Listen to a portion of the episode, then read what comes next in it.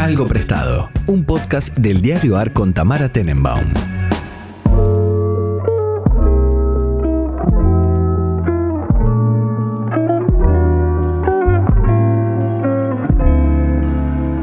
Buenos días, buenas tardes, buenas noches, cuando sea que estén escuchando este podcast. Nosotras estamos en el mismo usuario como siempre, pero no en el mismo espacio físico con mi amiga personal, Buji. ¿Cómo estás, Buji? Buenos días. Eh, primera, no, no primera vez, pero mm, nada, no, no nos pudimos juntar en persona. No es que estoy de viaje, estuve de viaje. Estuve de viaje, Eh, Buji. Estuve de viaje. Fue en Nueva Eh, York. Estuve en Nueva York, estuve en Los Ángeles y estuve en Seattle. Eh, y unos 40 minutos en el aeropuerto de Houston, Texas. Ujú. Eh, y nada más. Pero sí, no. Cambiamos un poco la rutina general porque, como iba a estar medio dando vueltas por varios lugares sin mucho tiempo libre, mis compañeros al fin me, me bien. pudieron. Me pudieron- vos. me Que- pudieron que vos reemplazás reemplazar. siempre a todo el mundo. Siempre flexible. No, está bien. Una, una hace las gauchadas y no está esperando que la devuelvan, pero cuando uno necesita, sí. Me parece que 100%. corresponde. Uno No no, se comercia, favor. pero sí. No se hacen favores esperando que la gente te devuelva los favores, No. pero, pero, eh, y durante mi estadía por allá, por el país del norte, lo pude ver al señor Pablo Priluca, que quiero decir un par de cosas, se lo dije en persona, lo vi también. La última edición de este podcast en el que yo hablé, lo bardeé de más a Pablo, hay que decirlo.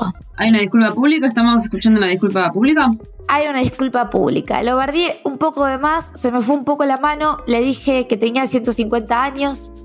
eh, Que no tiene 50 máquina años, de tiene tipo 37. ¿Cuánto tiene? Claro, por eso. No, no. Se me saltó la lengua un poco de más, porque aparte tampoco considero que sea un viejo choto, básicamente. Es simplemente No. un chiste. Es un chiste interno. Así que tengo que pedir disculpas públicas, porque si no parece que nosotros nos llevamos mal, en realidad nos llevamos muy bien. No, no, por supuesto. ¿Quién se va a llevar mal con nadie? En este podcast nadie se lleva mal con nadie. Es un Ah, hecho. ya- Es un hecho. Así que lo puede ver a Pablo Priluca en su estado natural, que es eh, ser humano estadounidense. No, bueno, argentino en Estados Unidos en realidad. No fui para, para su casa porque él vive lejos de Nueva York. O sea, no, es que es lejos, pero Sí, el lejos. Princeton es mm, hace un par de horas. Son, No es sí, son los, son, son los suburbios, digamos. eh, así Sí, que sí. ellos vinieron hacia mí.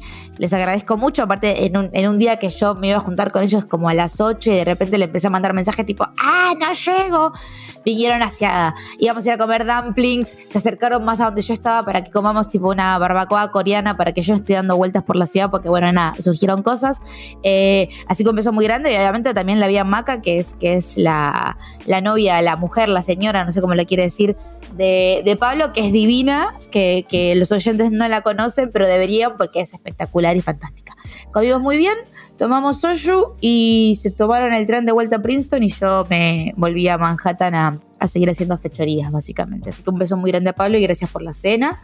Eh, estuve escuchando el podcast, lo tuve la realidad es que escuché tanto el de Malena como el de Pablo como uno atrás del otro.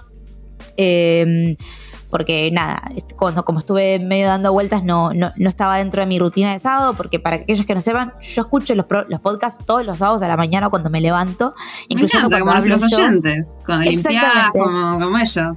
Cuando me estoy haciendo lo- el, el- el- el almuerzo barra desayuno de los sábados, ¿no? Porque los sábados nadie respeta tanto los horarios de la comida.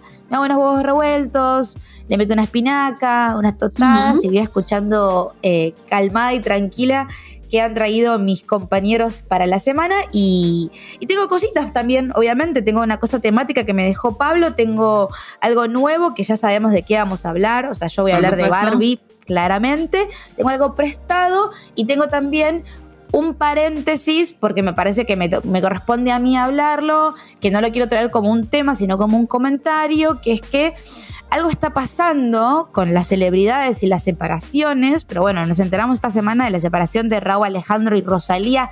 Yo no sé qué tanto te afecta, te interesa o sabes del tema vos.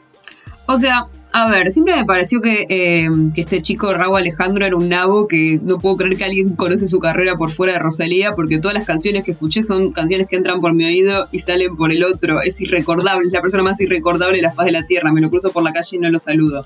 Ok, Así que me parece perfecto que Rosalía lo deje. Igual es el gap común que uno ve entre chicos y chicas. Como que lo único que me interesaba del asunto era ese, como.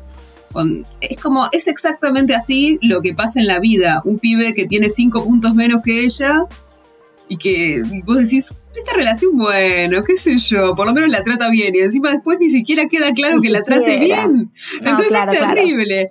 Así Es que terrible. solamente me interesaba como símbolo de eso. Después no es una. No entiendo por qué a la gente le gustaba tanto la pareja. Si es un nadie, no es tan Bueno, gana. Es Voy a un una nada. cosa. Voy a decir una cosa. Pará, pará, pará. Su disco Saturno está muy bien. No, no, porque Eh. eso ya es como unas ganas de que te gusten las cosas nuevas que entiendo porque vos te, te No, dedicas a no, eso no. y tenés que tenerle esperanza a la vida. Pero los que Su no disco tenemos es- esa, esa voluntad no lo necesitamos. Su disco Saturno está muy bien, en serio. El último no lo escuché, eh, pero Saturno está bueno.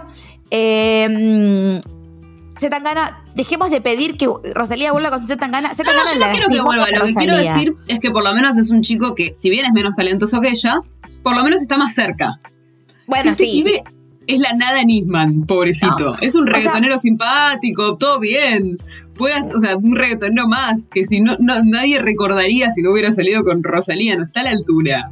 ¿Qué tupé tenés que tener para eh, lastimar a Rosalía? A mí me gusta porque esta semana, entre el estreno de Barbie, lo de Rosalía, hubo como una cofradía, sororidad femenina del tipo, solamente nos interesan tres cosas. Linchar, carnear en Plaza de Mayo a Raúl Alejandro como si fuese Yo no lo quiero cargar, al contrario, me parece que le hizo un favor, justamente. Todo bien, todo el mundo sale con chicos ir- ir- irrecordables. En algún Bueno, momento sí. de su vida que después vamos a decir, ¿cómo se llamaba ese? El morocho, ¿vos no te acordás? Que lo conociste en tal lugar, te fuiste con él a no sé dónde. Ay, sí. O sea, todo el mundo es un novio así. No está mal. Yo no creo que este sea Y el irrecordable perfecto. Rosalía Que igual. alguna ¿eh? te dejen. y Sacaron un EP juntos, se iban a casar, me parece que le va a pesar un rato.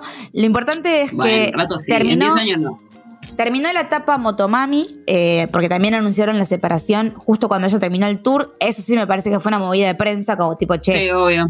bancame a que termine con esto, hermano, pues si no todo el mundo va a estar hablando de la otra cosa. Ambos se pronunciaron. Él hizo un posteo larguísimo, porque obviamente los rumores son que le metió los cuernos con una modelo colombiana. No voy a decir el nombre de la modelo por el simple hecho de que como no está confirmado y la chica ya se puso privada a sus redes sociales, hay chances Además, de que tampoco ni la se- conocemos, no es un chisme que nos sume, nos sume tanto. No, y O sea. aparte esta chica por ahí tal vez ni es eh, la tercera en discordia y se debe estar comiendo un hate de aquellos, ¿no? Porque también es muy difícil, una vez que se señala con el dedo a una posible tercera en discordia, independientemente Obvio. de si es o no, es muy difícil después, si no es, limpiarle la imagen, así que la vamos a dejar un poco tranquila. Él salió a decir que no había terceros, hizo un posteo enorme diciendo que se habían separado hace meses, que todo bien, pero a mí no me vendas gato por liebre. Eh, Bueno, yo vi un tweet muy bueno que de alguien que no sé si lo viste, que decía como que están diciendo que, que Raúl Alejandro tiene que estar mintiendo sobre los meses como si fuera obvio que Raúl Alejandro sabe contar, cosa que me parece algo que hay que tener en cuenta. Claro. Por ahí, ahí no lo hace con mala intención. por ahí no sabe. Por ahí no sabe los Claro, meses. no- no seas malos. Hay que, Eh, qué sé yo, pobre gente. Hay que, la gente sabe hacer cosas y otras cosas no las sabe hacer y no me queda tan claro cuántas luces Claro. tiene ese chico. Eh, y el, el posteo de, de Rosalía fue mucho más fino, con mucho más altura, como diciendo, le tengo mucho respeto a Rau. Nosotros no nos vamos a comer ninguna de estas películas, básicamente. Les agradezco a todos por el apoyo en estos momentos difíciles. Reina, claramente Rosalía es como next level eh, de todo. Bueno, a mí me parece que es una artista muy completa, entonces la quiero mucho. Esperemos su próximo disco. A ver, lo que pasa con las separaciones de las pop girls que nos gusta es que sabemos que de alguna manera u otra en su próxima canción, en su próximo disco, vamos a poder escuchar lo que pasó. Creo que se viene su etapa Lemonade, Lemonade de Beyoncé, ¿no? Que es cuando le- Beyoncé sacó un disco básicamente diciéndole a Jay-Z, te odio, me engañaste y encima sos feo. Que para mí, a mí me Bueno, mucho cuando- volvió con él igual. Creo que también Sí. eso fue parte, a ver qué, qué opinás. ¿No sentís que parte de la centralidad que perdió Beyoncé después de Lemonade es por eso? Como que no puedes No. hacer un disco entero de venganza y después hacer como que no existió, porque es muy ficción finalmente ya, es todo Es muy que- absurdo. Es que para mí tiene como otras aristas Lemonade y podemos hacer un análisis de Lemonade en otro episodio, pero digo, hay canciones donde está muy enojada y hay canciones donde no está tan enojada. Entonces. No, no, estoy de acuerdo, pero me sorprendió como la decisión de sacar ese disco sabiendo ya a esas alturas que ibas a seguir con él, digamos. Es bastante curiosa. También desde que salió el Lemonade hay como una tendencia entre lo que es el mundo del pop, básicamente, sobre todo de, las mujeres y hombres que hacen pop, en atar mucho sus canciones y sus discos a, sucesos personales, ¿no? Digo, no sé, pienso así rápido, más allá de Taylor Swift, que es algo que hizo toda la vida, no sé, Olivia Rodrigo, que básicamente toda su carrera tiene que ver, está atada a, a cosas que hayan pasado en su vida personal y en su vida romántica, mismo en la última canción que sacó que se le adelantó que en realidad siempre fue así, lo que pasa es que efectivamente lo que tiene el internet es que nos enteramos de estas cosas con una instantaneidad que en otra época eh, después te enterabas tal disco de Alanis Morissette estaba dedicado a tal. Pero no era tan fácil enterarse en tiempo real. Me parece que que eso es lo que cambió. O sea, si yo pienso en Fleetwood Mac, en todos esos discos, en general sabías a qué iban, pero lo sabemos hoy. En el momento la gente no lo sabía. Sí, sí, tenemos como mm, más inmediatez para enterarnos del chisme y poder disfrutar de las obras que salen de ese chisme. Exacto. Eh, pero bueno, básicamente esas son las novedades, porque ya sé que me van a venir a decir, Buje, tenés que hablar de Rosalía y Raúl Alejandro.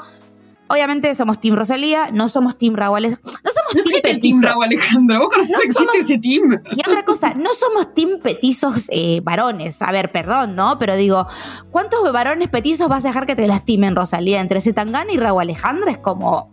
Es hora de buscar por otras alturas. Y esto con todo respeto a mis short kings, viste, yo mido un metro cincuenta y cinco. Pero no se puede ser petizo y malo. O sea, hay que saber elegir una. Hay que elegir una batalla, chicos.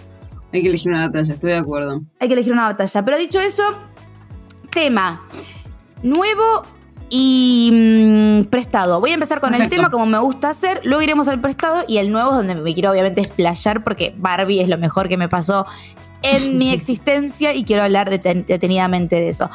Pero Peluca me dejó dos temas uno es el oeste y el otro son unos videos rarísimos que no tengo la más mínima idea por qué se obsesionó con estos videos.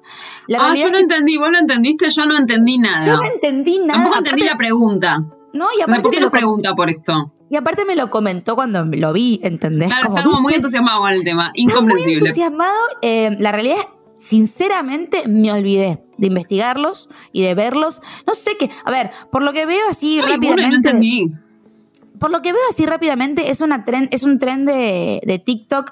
Muchos de los trends de TikToks, hola, para todo el mundo, están atados a fetiches sexuales. Aunque no parezca, digo, todo lo que tiene que ver con, no sé, yankees, por ejemplo, eh, enfocando comida y amasándola y diciendo como una sí, cuando no piensa en el fetiche, dice como, ¿qué carajo hacen mezclando tipo eh, fideos crudos con queso crema y no tiene que ver con la comida, tiene que ver con las manos, el fetiche de las manos y las manos amasando. Eh, y me parece, y hay muchas otras cosas así, ¿entendés? Como, por eso hay que, como todo tiene un subtexto y esas cosas que se viralizan tanto a veces se viralizan por otras cosas de lo que uno podría llegar a imaginar. Yo tengo entendido, a ver, no los investigué mucho, Pablo, pero debe ser algún tipo de fetiche. Creo que son minas que hacen videos en vivo y hablan como raro y la gente les paga y también hay toda una cosa medio del fetiche sexual de la mina hablando como si fuese un personaje de anime y hacen esas cosas porque les mandan regalos por TikTok, que los regalos son básicamente dinero y deben vivir de eso, hermana, haz lo que quieras. Repito, me olvidé completamente, entonces ni me puse a ver qué era, estoy eh, usando mi sentido común del raciocinio por la miniatura que me mandó Pablo, que no sé por qué le intriga tanto. O sea, realmente como obsesión. sí, sí, una obsesión muy, muy rara, así que no sé, después me fijaré, pero para hablar del oeste, tengo un libro. Em, tengo un libro porque estuve, pensando, oeste, lo primero que se me ocurrió fue lejano oeste, después dije yo de Cowboys, ¿qué voy a venir a decir? Eh, empecé a pensar, bueno, bandas de la costa oeste, puedo hablar de California, y encontré un libro que imita un poco, de alguna manera, el mismo viaje que hice yo, que yo empecé en la costa este y terminé en la costa este, por una persona a la que yo quiero mucho, eh, que tuve el placer de entrevistar, no directamente, sino de traducir o interpretar en ese momento una traducción, eh, una entrevista que le estaban haciendo, un, un muchacho que tiene varios libros publicados en la editorial de nuestra amiga Malena, en Caja Negra, y que yo lo considero como pilar fundamental de las referencias para mi vida, que, que una de ellas también es Pedro Almodóvar, eh, pero estoy hablando del señor John Waters, que a mí particularmente me parece un personaje espectacular. no, solamente, no solamente desde el punto de vista de su trabajo como director de cine, que sabemos que tiene como una perspectiva muy extraña y unas películas muy a los John Waters, si se quiere, sino desde un punto de vista como personaje 360, como en totalidad, me parece que es una persona interesante me parece que es una persona extrañísima, tiene un estilo, un sentido del estilo espectacular. Es como un ser humano que a mí me gustaría tener cerca, básicamente. Em, y los libros que he publicado en Caja Negra en este momento son tres. Uno es mi modelo de conducta, que creo que hablé ya de este libro, y si no hablé, es uno de mis libros favoritos, que es John Waters, hablando básicamente de sus ídolos, ¿no? Donde habla de Tennessee Williams y de, y de no sé, de la, de la diseñadora de Com de Garzón, y de un pornógrafo amateur que hizo un escándalo en los Estados Unidos porque se grababa a sí mismo haciéndole sexo oral a gente de la Marina estadounidense. Entonces, bueno, nada, como personajes muy interesantes. Pero el libro que quiero leer es un libro que se llama Carsick, que es un viaje que hizo nuestro muchacho desde Baltimore, que Baltimore es una ciudad que está a 3-4 horas de Nueva York, hasta San Francisco, o sea, desde la costa este hasta la costa oeste. Eh, y el libro, si no lo leíste, ¿vos leíste este libro? No lo leí entero, pero leí los adelantos que se habían publicado en su momento, me acuerdo de qué se va, de qué, de qué va. Sí, porque hubo un momento como que cuando se publicó acá era como el libro que había que leer, o por lo menos dentro del círculo de Twitter en el que yo me muevo, que somos vos, yo, el gato, la estufa y dos boludas, o sea, como que compartimos los mismos intereses. El libro está dividido en tres partes, básicamente John Waters se propone hacer un viaje desde su ciudad natal, que es Baltimore, hasta San Francisco a dedo. ¿Por qué? Porque puede. Y el, libro se divide en, primero, él empieza a fantasear, ¿no? En la primera parte, con todo lo espectacular que podría salir en este viaje que va a ser a dedo. Entonces, la primera parte es viaje a dedo, fantasía, podríamos decirle. Eh, porque es él diciendo y, y, enumerando todas las cosas que a él le gustaría que pasen a modelo de eh, cuentito inventado, ¿no? Porque claramente es un relato ficticio. La segunda parte del libro es exactamente lo mismo, pero todo lo malo que podría salir, o sea, el mal viaje. Si la primera parte es lo mejor que podría pasar, la segunda parte es lo peor que podría pasar. O sea, que tenemos como primero dos novelitas, ¿no? Él pone, la parte uno se llama Lo mejor que podría pasar, una novela, que una novela es una novela corta, y lo peor, que podría pasar es la parte dos, otra novela. Entonces tenemos por un lado eh, la fantasía total de él, que obviamente se encuentra con un montón de personajes maravillosos en el camino y termina como siendo parte de una pareja que lo invita a, sumarse a una especie de trieja. Em, y lo peor que podría pasar, que básicamente es encontrarse con todos los estilos de personajes que él quiere evitar y termina tipo descendiendo al infierno eh, literalmente. Y la tercera parte, que es el viaje real, es él literalmente contando esta experiencia que hizo que podés buscar en internet. Sucedió, el chabón se puso a hacer dedo eh, para llegar a San Francisco y le fueron pasando cosas interesantes en el camino en entender que más o menos el viaje de, desde la costa este hasta la costa oeste son 56, 56 horas en auto. Obviamente, haciendo dedo, estuvo días, ¿no? Porque nadie va a hacer un tirón entero de 56 horas, debería estar más de dos días manejando sin parar. Entonces, va contando las cosas que va haciendo en el camino, las personas a las que se va encontrando. Se encuentra, por ejemplo, eh, eh, para mí el mejor personaje es un chico eh, universitario que se encuentra jovencísimo que no tiene la más puta idea de quién es John Waters, porque también le empieza a pasar eso, ¿viste? Como John Waters es una persona muy reconocida en un ambiente muy específico, eh, de gente muy cinéfila o de gente muy de la comunidad LGBT, como digo, no es Christopher Nolan. Que aparte, si yo lo cruzo en Christopher Nolan por la calle, no tengo idea cómo es su cara. Eh, pero no es Greta Gerwig hoy en día, ¿no? Es una persona que no todo el mundo sabe quién es. Entonces se sube al auto este chico, le empieza a contar quién es, el pibe está recopado, hay fotos del encuentro de los dos en internet, se encuentra con una familia, va en casas rodantes, digo, es, es, es interesante. Eh, no es el mejor libro que vas a leer en tu vida y no es el mejor libro de John Waters, pero me parece que es divertido tanto la parte de ficción como la idea que tuvo de querer sumarse a la aventura de manejar hasta California con extraños y además me entra perfecto en la idea del oeste y de la costa este a oeste y del viaje que yo también hice y de una persona que quiero y estimo mucho que es John Waters que si estás escuchando esto, porque yo sé que el mundo gira a mi alrededor, te quiero. Cuando la entrevisté me, causó, me causó mucha gracia porque no me dio ni cinco de pelota. Le dio más pelota a Seba de Caro que a quien estaba entrevistándolo y fue como, yo necesito que me tengas en cuenta porque te amo y el chabón hizo de cuenta como que yo ni existía, imagínate. Era mucho más interesante para él hablar con Seba, que es director de cine, que conmigo, que soy un petizo en tacos. Pero bueno, ya en alguna vida seremos mejores amigos y si no también no hace falta conocer a los ídolos, a los ídolos de cada una. Que no, mejor no, de hecho mejor evitarlo mejor evitarlo. Así que Carsick de John Waters para recorrer de este a oeste de los Estados Unidos junto al pontífice del trash, tanto en la versión eh, ficción buena, ficción mala y la real, que obviamente la real siempre es la más aburrida, porque la vida real no es tan divertida como las cosas que nos podemos llegar a imaginar cada uno de nosotros. Eso es el tema, en lo temático. Y como prestado, Eso fue el tema. Sí, como prestado, voy a traer un concepto prestado de Malena Rey, que es otro podcast, que quiero hablar de un podcast muy, muy, muy lindo que se estrenó em, el... Estoy tratando de ver la fecha de estreno, el 26 de mayo, eh, que es el podcast de El Sonido de Cancioneros de la radio KXP. El Sonido es el programa latino de música latina en KXP, que está conducido por DJ Chile y por mi amiga personal, una de mis mejores amigas, a quien le tengo mucho cariño y obviamente la vi en Seattle, eh, Albina Cabrera. Eh, y este podcast está hosteado por Albina. es el primer podcast en español que hace la radio y cuenta con el recorrido de diferentes artistas latinoamericanos contando un poco cómo se fueron formando con su cancionero personal, o sea, con las canciones que los formaron como artista. Empieza con Mon Laferte, eh, que Mon Laferte habla de Mercedes Sosa y es preciosísimo. Está Santi Motorizado también y habla muchísimo de Rosario Blefari y a mí particularmente me, emocionó mucho por razones obvias. Está Silvina Estrada, está Trueno, eh, hablando un poquito más desde el punto de vista no solo de una artista más joven, sino de un género completamente distinto a los géneros que pueden hacer Mon, Santiago o Silvana.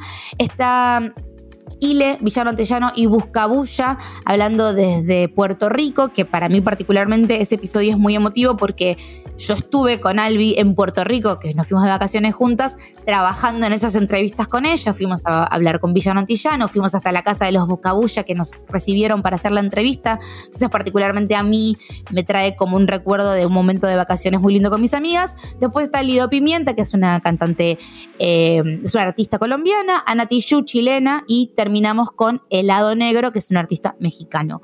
Eh, mexicano, estoy casi segura. A ver, déjame chequearlo porque ahora que lo digo. O sea, es estadounidense, pero. Pero pues es Mexican American, digamos. Creo que es Mexican American. Quiero chequear por el simple hecho de que eh, no quiero decir cosas que son incorrectas, pero bueno, nativo del sur de Florida. Nacido de inmigrantes ecuatorianos, no mexicanos, lo siento mucho.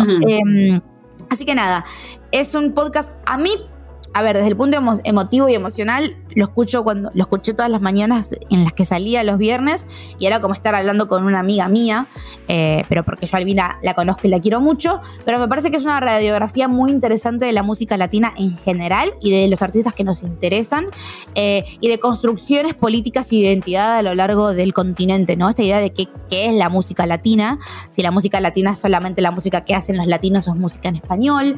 Eh, entender un poco el concepto. Hoy en día la música regional mexicana, por ejemplo, está muy de moda y el reggaetón también, pero digo, entender también como un, como unas, un significante de cuáles son las raíces de la música que escuchamos, sobre todo de la música latinoamericana.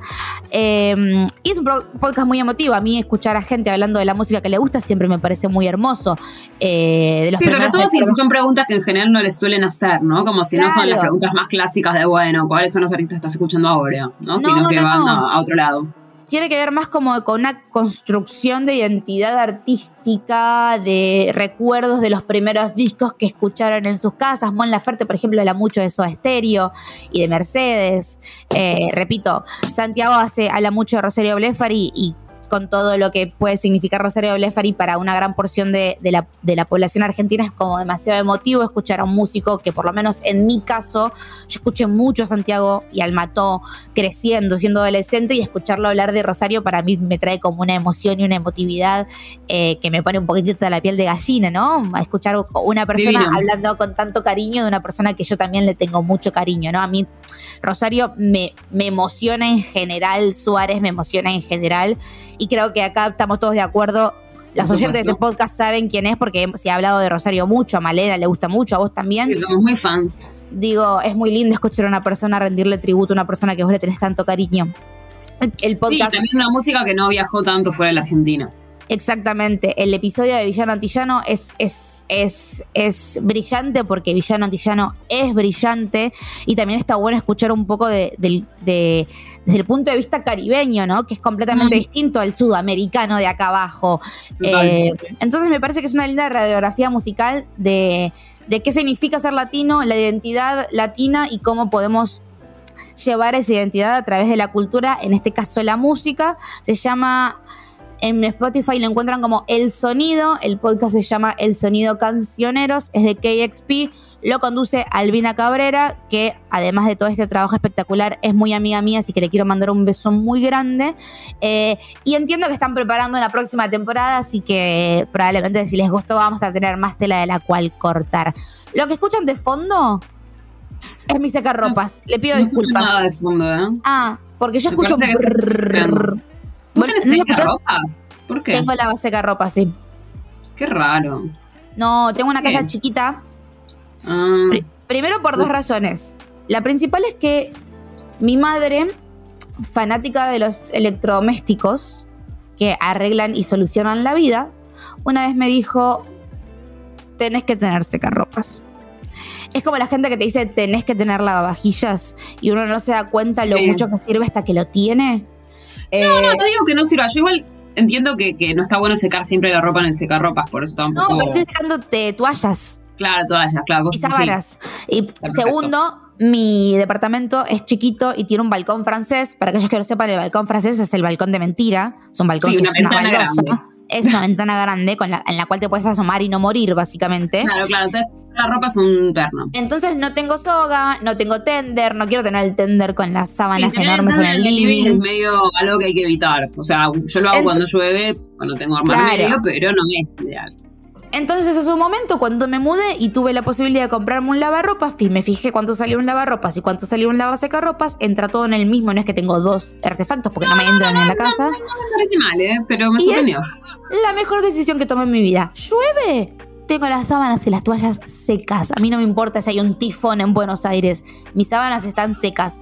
Y aparte salen calientes y esponjosas las toallas. No hay nada mejor que darse un baño Sí, con sí, la sí, toalla recién sábanas me salida. parece súper adecuado. Estoy de Sí, acuerdo. todo lo, todo lo que es cosas con elástico, ropa fina, Sí, entiendo que hay que lana, lencería, eso se cuelga, eso lo cuelgo, no, eso no tengo problema. El problema son las sábanas y las toallas, básicamente, que es lo que más tarda en secarse. Pero ese ruido de fondo es mi secarropas y esta es mi hada, mi oda al secarropas. Quienes tengan la posibilidad de tener uno, por favor, tengan un secarropas. Me faltan las vajillas, pero no me entran en la cocina. Ya podés sumarte a los podcasts del Diario AR para informarte y entretenerte en todas las plataformas como lo hacemos en nuestra web. Somos un diario nuevo y queremos lo mejor para vos. Nos podés leer en eldiarioar.com o seguirnos en Twitter en arroba eldiarioar.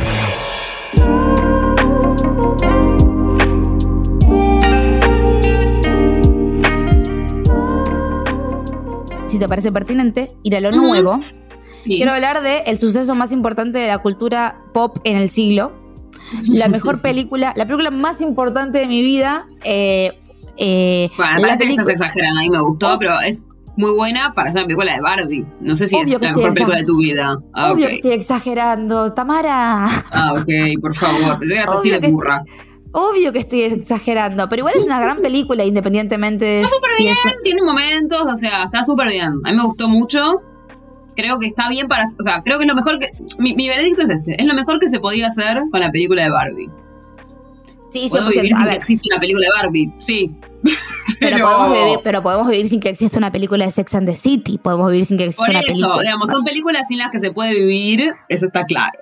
O sea, hay de- la gran de hecho, me mayoría de las películas. gustado, o sea, si puedo elegir, si yo de- decidiera, si yo fuera la persona que gobierna este mundo, Hubiera sí. preferido que la nueva película de Greta Gerwig fuera una nueva película de Greta Gerwig sin tener que apoyarse en ningún eh, negocio preexistente. Ahí vamos a hablar un poquito de, Greta, pero digo, Normalmente podríamos vivir sin el 95% de las películas que miramos. O sea, ¿cuáles son películas por las, con, las, con las cuales no podrías no, vivir hay cosas? Con las que, hay cosas sí que yo no sé si puedo vivir sin crímenes y pecados o sin con ánimo de amar. Siento que no, no es la vida. Siento que la vida sería radicalmente distinta. Pero por eso estoy diciendo 95% o sea, de las películas que vemos no son no, no, estoy de acuerdo, estoy de acuerdo. Pero por ejemplo, Lady Bird para mí sí fue necesaria en esta vida y Barbie es una película sin la que puedo vivir. Por ejemplo, para comparar películas de la misma directora, quiero decir. Bien, perfecto. A ver, para mí Barbie, para aquellos que no la hayan visto, eh, dejen de escuchar porque es imposible hablar de una película sin eh, el eh. mínimo spoiler. Eh, para empezar, Barbie lo que hizo muy bien, que es algo que no pasaba hace mucho tiempo con una película, es la concepción de experiencia colectiva que está significando y que significó desde que se anunció la película para la vida, ¿no? O sea, yo Sí, recuerdo está este bueno que de- la gente vuelva a ir al cine, que, que, que digamos, o sea, Pero y evidentemente no lo, que, lo que me parece que descubrimos, yo creo que me parece interesante, es que la gente, bueno, el, el cine estaba teniendo muchos problemas, está todavía, por supuesto, no ha salvado el cine para siempre, eh, porque a la gente le cuesta ir a lugares donde no es protagonista. Y yo creo que lo Claro. que demostró un poco, o sea, eh, la, la, la, la parafernalia dentro de la película, es que lo que tenés que darle a la gente es que efectivamente a todos quieren que sea interactivo. La gente ya no tiene la calma mental ni, ni, ni- ni la salud mental para decir voy a participar de una experiencia en la que yo no soy protagonista. No saben hacerlo. Perfecto. No, Entonces, tenés que, para que vayan al cine, tenés que decirles, esta experiencia se trata de vos. No se trata de que vengas a aprender algo, a ver algo, se trata también de que vos sos protagonista de algo. Y entonces eso me parece como una buena clave para los que estamos pensando cómo hacer para que la gente siga yendo al cine, digamos. Lo que a mí me parece es que eh, hay, un, hay una idea y que hace mucho tiempo que no pasaba, que sí recuerdo que, que pasó con todo lo que tuvo que ver con Harry Potter y todo lo que tuvo que ver con Star Wars, que es la gente yendo vestida al cine, ¿no? Es tan mínimo como eso. Pertenecer en una, en una como actividad colectiva donde la persona que está al lado tuyo habla el mismo código que vos, está igual de emocionado que vos.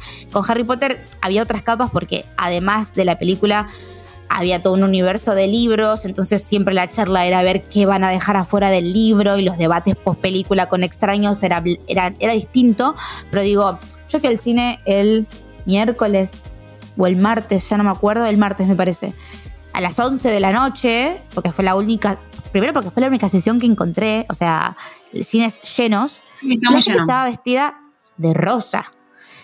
Montada. Vi una chica con botas bucaneras de taco blancas y un Sí, set sí, mucha gente muy loca. Igual para que nadie se asuste, yo fui vestida de civil y mis amigas también y no pasa nada, ¿eh? Tampoco es que sos el único que podés ir No, perfectamente. Yo fui vestida de negro. No tengo ropa digo, rosa. no pasa nada, podés ir perfectamente. Nadie te va a mirar raro, pero No, nadie te mira Sí. raro. Me parece que tiene eh, esta idea de, bueno, vamos todos a hacer esta actividad juntos, estamos todos emocionados con esta actividad y la vamos a pasar muy bien. Eh, también la película está bien, o sea, la película está... A mí, yo me reí, me emocioné, También, me también, yo me reí, me emocioné, hay momentos que no me gustan tanto, o sea, todo el speech de América Ferrera fue, ay, no puedo creer que tengo que escuchar otro discurso feminista absurdo, no tengo ganas, y encima, después toda esa idea de que si le repiten el discurso suficientemente a la gente, eh, las el mundo cambia, me pareció como rara decisión para tomar de trama. Bueno, sí, es, es, es rarísima. soft, es soft feminism. No, no, pero me pareció raro porque sentí que la película hasta ese momento venía siendo un poco más inteligente. Como que digo, no, en, en las propias reglas de la película, digo, la película venía siendo más inteligente y tomó una decisión un poco lazy cerca del final. No pasa nada, pasa en las mejores familias. Sí, Pero- eh, y también tenemos que terminar- también entender que es un producto Mattel, o sea, es Barbie. es lo más revolucionario que puede ser Barbie. Y también me parece que está bueno, independientemente de que nosotras como personas, o sea, con leídas o con los debates o lo que sea, va a haber muchas nenas chiquitas que van a ver esta película y por ahí es la primera vez que se encuentran con estos discursos, ¿viste? Que nosotros obviamente... Sí, igual que la película es bastante excluyente para chicos chicos. De hecho, me parece que mm, yo ahí creo que no es una película para toda la familia. Ya te digo que siento que no ¿Por qué? entiendo, porque no es una película que tenga muchos chistes que puedan entender los chicos. Es muy metatextual, realmente. Y de hecho, mis amigas que fueron a verla doblada con niños, por ejemplo, se recontra aburrieron. Eso me sorprendió mucho, claro, porque la mitad de los chistes no se entienden y los niños ven las películas dobladas. Entonces la mitad de los Claro. chistes no están. Con lo cual, no hay mucho que hacer. O sea, salvo que tengas chicos muy chicos que se diviertan con los colores, eh, chicos de menos de 13 no registran, la verdad. Ah, mira, mira, no se me... Yo pensé que por ahí sí. Por ahí se co- o sea, Eh, es que tienen que ser esa gente que se copa con los colores. Porque si no, como si tienen... la trama oy- no la, no la ven tanto. Si hay oyentes con hijos de entre 5 y 12 años que hayan ido a ver la película y Sí, tengan novedades. en mi experiencia, los hijos de mis amigas, como que los de más de 13, están, por ahí se copan. Sí, de los de menos, 13 sí, boludo, porque lo pueden ver subtitulado y lo entienden. no, y porque también como que hay- es un humor que, que- que saben cómo se lee. Pero de más chicos, como que es difícil. No, no es una película realmente para ellos. Eh, Me interesa. Difícilmente. Me interesa, me interesa. Me interesa que, que alguien que haya ido con un niño chiquito nos cuente la experiencia. La pensalo un segundo, como, ¿qué le importa un chico a una madre que está con su vida rutinaria de madre? ¿Qué es algo que no, pero tal vez no eso, pero tal vez sí todo lo de Barbilán, todo lo de Ken. eh, Sí, pero porque no, no entienden ni siquiera el desprecio a los que, no entienden como no están en esos discursos. Eso es lo que te digo. ser, Todos los ¿eh? discursos Puede- sobre los que se monta, no están los chicos en esos discursos. Pero no te Son parece que va a haber de las que no forman parte. ¿No te parece que va a haber gente, niñas, sobre todo niñas, ¿no? Porque Barbie es un producto extremadamente femenino, o por lo menos. No, Eh, no te juro que no. Pensá en todos los chistes que te gustaron a vos. Entonces, Todos. ¿qué? Pensá en cualquier chiste, cualquier escena que te pareció genial. Por ejemplo, no sé, tocan la guitarra y estás escuchando a un chico tocar la guitarra. Los esa chistes de escena 10 es- años esa- no esa tienen es intertextualidad para eso. No tienen intertextualidad es para eso. No tienen intertextualidad para entender toda la escena de los varones haciendo cosas de varones. No la tienen, está bien. No Bueno, han tenido bueno. la vida para tenerla. Bueno, la verdad es que sí. Ahora, ahora, ahora que lo decís, puede ser. Sí, sí, sí. Pasa que, claro, para mí el chiste de las guitarras es, es, es por ahí uno de los mejores chistes que No, escuché en es una escena larga, digo, no es un chistecito. Es un, es- pero es, un montaje largo. Perdón, Por pero eso. yo me sentí muy identificada. No, tipo, no, a mí también, ah, pero siento que a mucha gente le gustó. Pero por eso, como que cuando hablas de la gente, de las mejores escenas, es como, ¿cuál de estas mejores escenas puede entender alguien de menos de 13 años? Ninguna. No, sí, bueno, puede ser, puede ser, puede ser, puede ser, puede ser. Eh, para aquellos que no la hayan visto, no estamos spoileando, simplemente estamos hablando un par de cositas.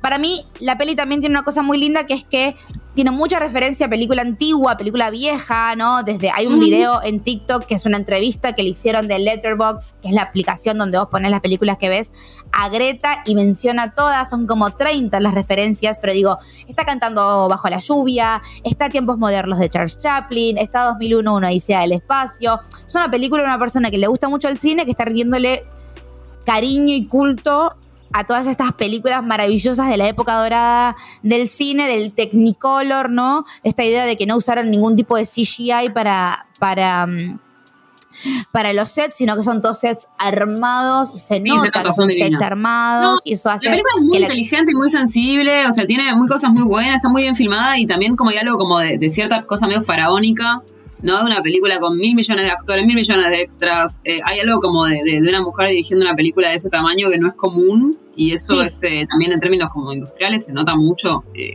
es muy interesante, es muy atractiva.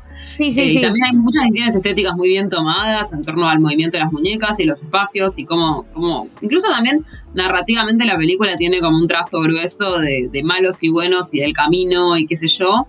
Que, Sí, es, que es- es- es el camino del héroe, Barbie. Sí, o eso, sea, que juega con, con- también con la idea de, de- de- de jugar a las muñecas y que las ficciones que uno arma cuando juega a las muñecas son ficciones muy sencillas. O sea, y a la vez le pone capas a eso, pero, pero me parece que. No, a mí, a mí me parece eso. La mejor película que podías hacer con el IP de Barbie. Eso. creo que 100%. está hecho. la película, Margot, o sea, Margot Robbie está muy bien. Para aquellos que no sepan, Me ella encanta. es la productora de la película. o Yo sea, no ella entendí fue- todo eso de que Ryan Gosling se roba la película, me parece una pavada. Él tiene, él es No. muy gracioso, pero tiene como Ryan ese es- matiz, tiene ese lugar. Ryan está muy bien, Ryan está, Está re muy bien, bien. pero digo, para mí ella está mucho mejor, ella hace muchas más cosas. O sea, él Pero- es muy gracioso, pero está pero en esa mí- nota. Pero lo que pasa es que él nunca había ella sido. tiene momentos graciosos, momentos emotivos. No, no, está perfecto. Entiendo que él nunca había sido un actor bien considerado. No, y no, ahora lo ves no, sí, yo. bien considerado sí, porque desde Drive y un par de otras películas sí, pero él no Eh, es una todo el mundo que nadie piensa que es un actorazo. Por ahí ahora pensamos que es muy gracioso, pero no es un yo tipo que tuviera la varias- reputación de gran actor. No, yo venía viendo como ciertos comentarios sobre el- el- los dotes actorales de Ryan Gosling, sobre todo después de estas películas que te digo, Claro. Blade Runner, bla. Eh, pero él no es un actor de comedia. No, no, por eso a mí me pareció que es muy gracioso. Lo que creo que es que igual cuando se encerró a la película me parece, no sé, me parece que ella está todo el tiempo muy al frente haciendo cosas muy distintas en un rango muy ella es amplio. espectacular. Muy es lindo lo que hace espectacular. Eh, ella es la productora, para aquellos que no sepan, es la productora del- del- del- de la película. Es como un poco, está hace años trabajando en este proyecto. Es quien fue a buscar a Greta Gerwig a todo esto. Greta que escribió el guion con, con su marido, con su marido, eh, que en un momento, cuando yo me voy de viaje, me gusta mucho comprar revistas o diarios eh, de los lugares a los que voy. Y me compré un par de revistas en Estados Unidos, entre ellas la New Yorker, porque cuando me voy a Estados Unidos me gusta mucho comprar la New Yorker, porque soy una pretenciosa del orto. Y Ujú. hay un muy lindo artículo sobre todo lo que tiene que ver con Mattel y la película y qué sé yo, que lo leí antes de que salgan a publicar estas cosas que nos estamos enterando ahora, que ahora se las explico bien, pero digo, cuando consiguieron a Noah y a Greta, ¿no? Ujú. Mattel medio que quería meterse a supervisar el guion y a la gente de Greta le dijo, agradece que te lo están haciendo, básicamente. Entonces como que Mattel soltó y dentro de- del guion hay, también hay como mucho, no quiero decir guiño negativo, pero pali- leve palito a Mattel, ¿no? Sí, obviamente, entre- sí, que, que- que es parte de lo que generás, o sea, a la vez Mattel sabe que eso le sirve, si no, no lo premia. 100%, pero, eh, pero eh, compañías como Disney no hacen esos leves palitos, por ejemplo. No, no, totalmente, Eh, totalmente. Hay compañías más eh, que, que- que entienden más que les sirve que otras. Eh, parece Sí, que, sí, que sí. es una cuestión como hay compañías, por supuesto, más conservadoras en el sentido del marketing, digo, que saben qué les suma, qué no les suma. Y en este caso yo creo que sí, saben que, que, que les suma. Saben que en cualquier caso la película les iba a sumar porque, digamos, si no hubiera sido por Greta Gerwig, si era una película de Barbie dirigida por un director comercial sin nombre, los adultos no se iban a copar con el tema de la misma No, manera. Iba no, a ser no, una película de Barbie y nada más. Y además hay- eh, Greta está haciendo un camino independientemente de lo que nosotros consideremos y lo que nos puede gustar su, su, su cine y su encanta cine su cine, independiente. Es que ella está haciendo un camino para ser directora de estudio comercial, porque ahora va a ponerse a trabajar en las próximas películas de Narnia. Y en esta historia, y en esta, en este artículo del New Yorker lo dicen muy bien. Ella quiere ser la mejor directora de cine, no quiere ser la mejor director de, directora de cine de Sundance. O sea, quiere ponerse a competir en la mesa con. Bueno, pero no todos los directores toman esas decisiones. Digo, Lucrecia Martel no, no, quiso trabajar para. Marvel. No, no, por supuesto, sí. es, una, es una decisión, pero por eso yo digo ser la mejor directora de cine. Me parece que eso no es la palabra. En cualquier caso, justamente, bueno, es una persona que quiere ser la mejor directora de cine comercial. Eso es Sí, otra cosa. exacto. O sea, ta- exactamente. también es restringir tu juego, porque de hecho es una decisión también de, de, digamos, eh, de- no de jugar en otra liga solamente, es porque de hecho jugar en una liga que en un sentido es una liga y en otros, para algunos es una liga superior y para otros es una liga inferior, porque la No, única tiene de las cosas reglas- no es el dinero, digo, qué sé yo. Y tiene unas reglas completamente eh, diferentes a, a- a- a tal vez la liga de eh, Snob independiente, porque digo, de- independientemente de lo progresista que pueda ser Greta Gerwig, yo no sé qué tanto progresismo le va a poder poner a Narnia, que es una peli que eh, en su core No, yo creo que el núcleo progresismo central. le podés poner porque el progresismo está de moda. El problema no es el progresismo ideológico, el problema son las innovaciones formales eh, y lingüísticas del cine que podés Sí. introducir, que eso sí no está de moda. De hecho, en ese sentido, a mí me pasaba un poco con, con Barbie, que es una película que tiene demasiado texto todo el tiempo. Eso es agotador. Digo, no hay escenas en las que no estén hablando. Hasta en las batallas hay alguien hablando. O sea, y eso es muy del cine comercial, donde no puede haber escenas sin texto, donde No, todo claro. tiene que estar dicho. Entonces, digo, también me parece que para mí lo complicado no es lo conservador en términos ideológicos, que eso está de moda ser progresista. Podés hacer películas carísimas siendo progresista. El problema es Sí, cuánto pero podés innovar en el lenguaje cinematográfico. Poco. pero boluda, Narnia es una película sobre es una película sobre Dios y Jesús. Digo, el león es Jesús. Sí, pero yo creo que eso se lo van a dejar modernizar. ¿eh? Vas a ver que sí. El problema es el lenguaje cinematográfico. ¿Podés hacer una película como Sama? No. Punto. No, no, Eso bueno, no. pero pero si haces un Sama con Narnia, o sea, todo bien, pero ¿por qué harías eso? No, no, por eso, porque harías eso, no, pero digo, tomás la decisión de manejarte en- un, en un negocio, en una parte del negocio donde el lenguaje cinematográfico es más acotado. Punto. Sí, 100%, Es así. 100%.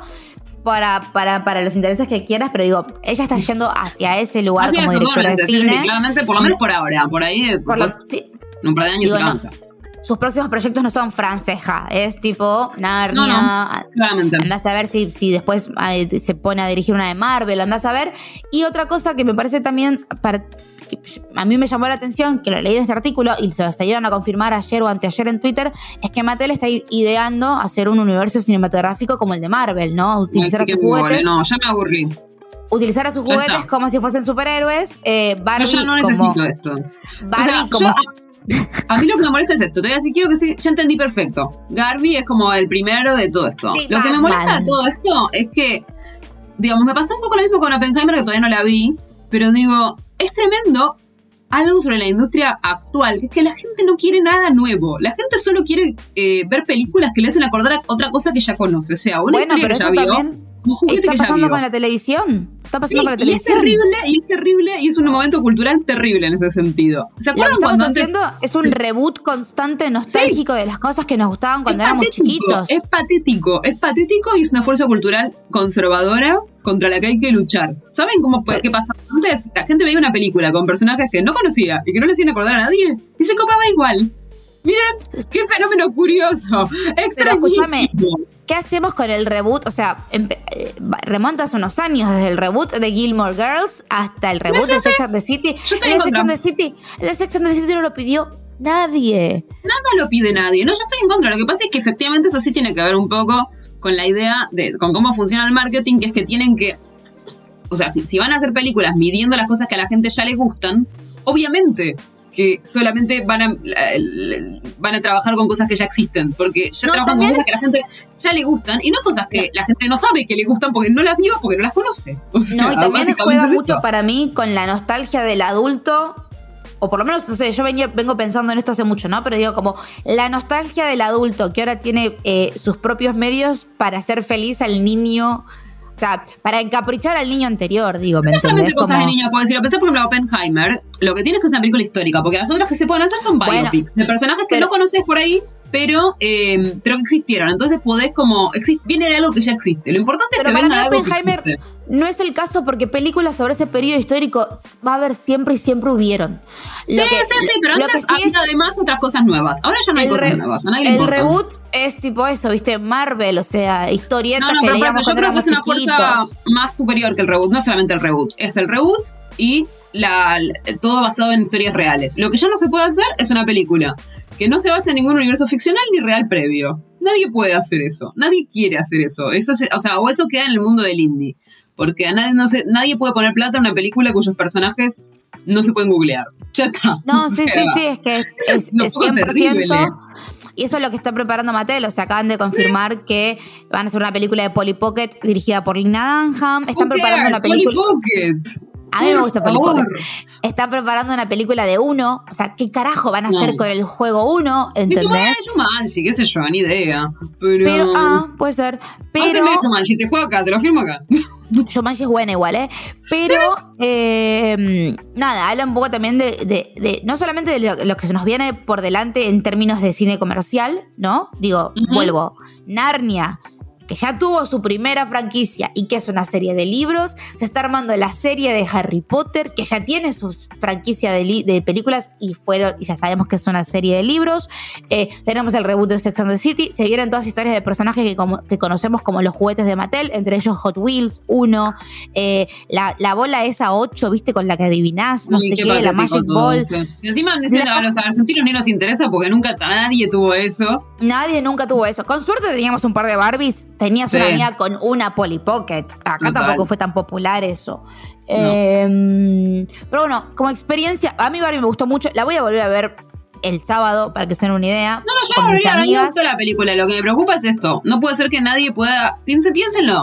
Les propongo que para el fin de semana hagan este ejercicio. Vayan a una película que tendrán que hacer otra época porque ya no se estrenan, o una película independiente, Voy a ver de la la que no a conozcan a ningún personaje.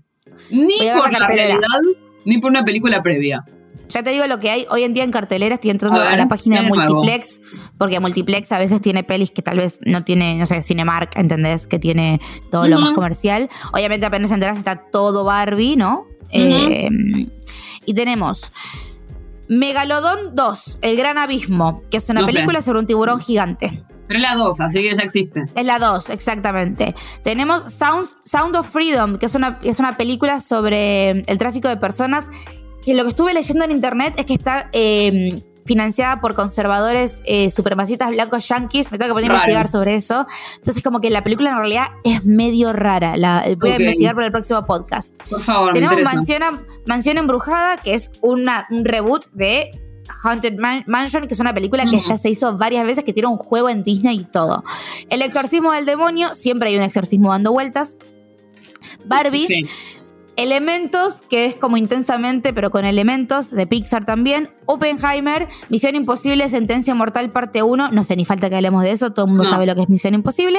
La Noche del Demonio, La Puerta Roja, no conozco qué es. Transformers, ya hay una serie de Transformers. Spider-Man, volvemos Bien, al punto anterior. Mario Bros, volvemos al punto anterior. Bueno, basta, van a tener que entrar a Movie, porque acá no hay nada Indiana nuevo. Jones, Indiana Jones, volvemos al punto que estamos diciendo. Y la última que veo en esta cartelera es Krakens y Sirena. Y Sirenas, conocí a los Gillam, que no sé qué carajo es esto, pero bueno, ni idea. Es una película sobre sirenas y Krakens. Entiendo que es para niños, porque veo dibujos y sí es para niños. Es Vale, igual estamos en vacaciones de invierno, es verdad que la cartelera siempre está teñida de, de, de- de niñeces, eso es cierto. Sí, pero, pero te dije dos películas para niños, ¿eh? Porque te dije Sí. Elementos y la otra. Todo lo otro son películas para adultos con personajes que ya conocemos. Sí, es un desastre. Así Digo- que bueno, quédense en casa mirando movie. Uy, qué. Bueno, ¿qué tiraste? No. ¿Te enojaste y rompiste algo? No, no, no, tengo un perfume al lado y quería ponerle la tapa porque estaba destapado y lo tiré. Igual también lo que voy a decir es que se está viniendo la época de las romcoms, o sea, como romcoms 2.0. Eh, se, va a estir- se va a estrenar una romcom, como romcom más noventosa, a eso me refiero. Se va a estrenar una de. Jennifer Lawrence, hay una de Sidney Sweeney, que yo le tengo muchas fichas porque es todo lo que me interesa, que es gente que se odia, que tienen que hacer de cuenta que son novios y o casualidad duermen Además, eso juntos en un. Y eso tiene personajes nuevos que no conocemos y no se basa en ninguna historia real, por más que el formato sí lo conozcamos. Así que eso no está mal. Exactamente. Así que por ahí estamos ahora atravesando esto, que es cuando las acciones necesitan volver a recuperar la plata que perdieron en la pandemia. Eh, y bueno, las mantendremos. a ver películas originales, Dios te oiga. Sí, sí, las mantendremos mm. eh, atentas a eso. Estamos hablando hace mucho tiempo y todavía falta lo Sí. viejo. Así que, Uy, sí, falta lo viejo y falta también que deje. eh, te- ¿Tenés pensado el tema que le vas a dejar a la persona? Anda pensándolo.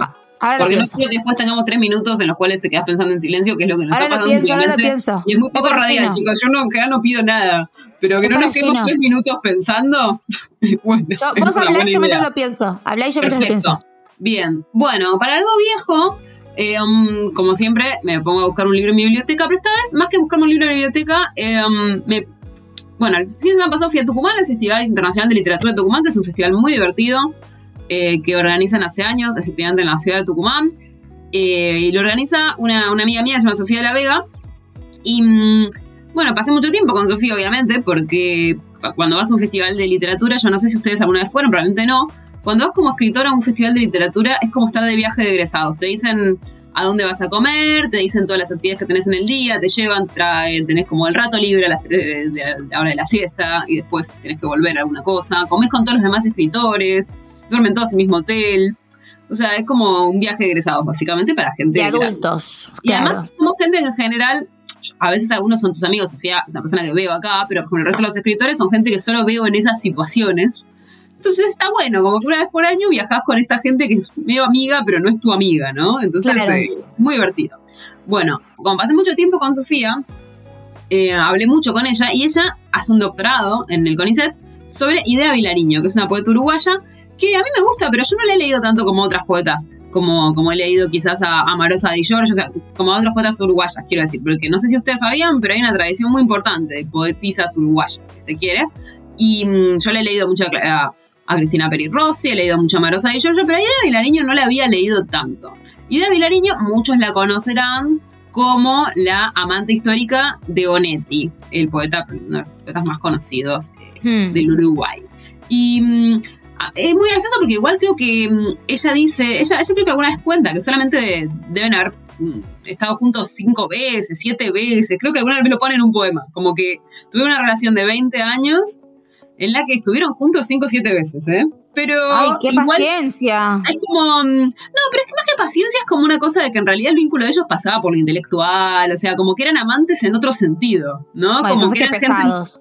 muy unida, bueno, obvio. Él, tenía, él además tenía una mujer que era Dolly, su mujer histórica, que el, la escena que todos conocemos es que cuando Onetti se muere, eh, Dolly los deja solos a, a, Idea y a él para que se despidan, sabiendo perfectamente que llega la amante histórica. ¿no? Es una escena muy linda.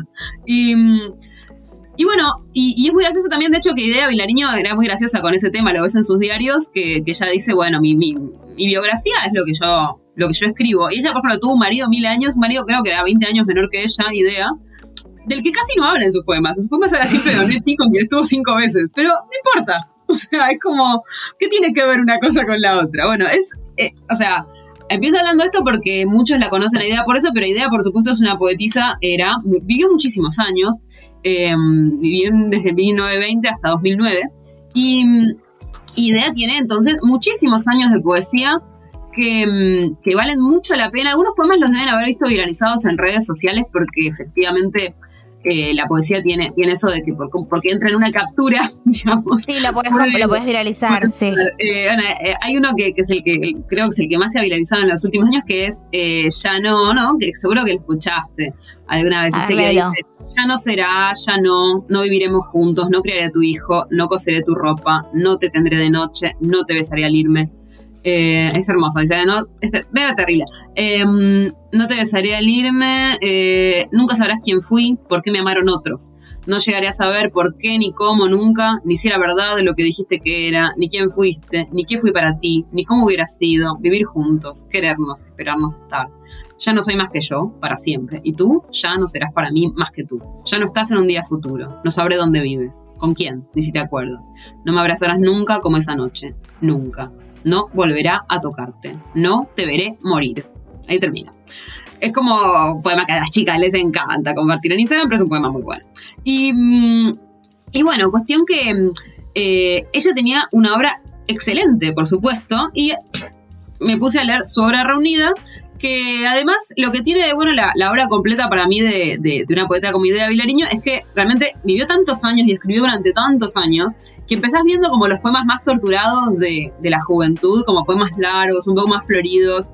Eh, es una poeta muy, que te recuerda mucho a Pizarnik en su, en su estilo, como de una cosa medio oscura, pero por lo que me explicaba Sofía, lo que hay que prestar atención es mucho a la rítmica y a la musicalidad, que era una poeta que estaba muy eh, obsesionada con, con que sus poemas tuvieran una rítmica muy precisa. Y es verdad que cuando, si no te lo avisan, no te das cuenta porque uno no está acostumbrado a prestar atención a eso, pero si te lo avisan, lo ves. Y también ves un poco la evolución de su estilo, cómo se fue depurando sobre todo. Los poemas de, su vejez son poemas mucho más cortitos, eh, depurados, eh, precisos, también más graciosos, como tienen, tienen, digamos, a vez tienen una cosa dark que nunca perdió, pero yo siento que los primeros son mucho más melancólicos, clásicos poemas de poetisa de esa época, y los otros tienen eh, mucho más humor negro, ¿no? Acá tengo uno como de, del 66, o sea que ya era una mujer de 46 años, o sea, por más que sea de hace mucho, era ya era una mujer más grande y tiene un poema que sencillamente dice, como un disco acabado que gira y gira y gira, ya sin música, empecinado y mudo y olvidado. Bueno, así. o sea, ¿no? Bueno, así. es el mejor de la historia. Iba a decir, es una de las mejores formas de terminar cualquier cosa. Bueno, así como, como tal cosa, como tal cosa, como tal cosa, ah, bueno, así.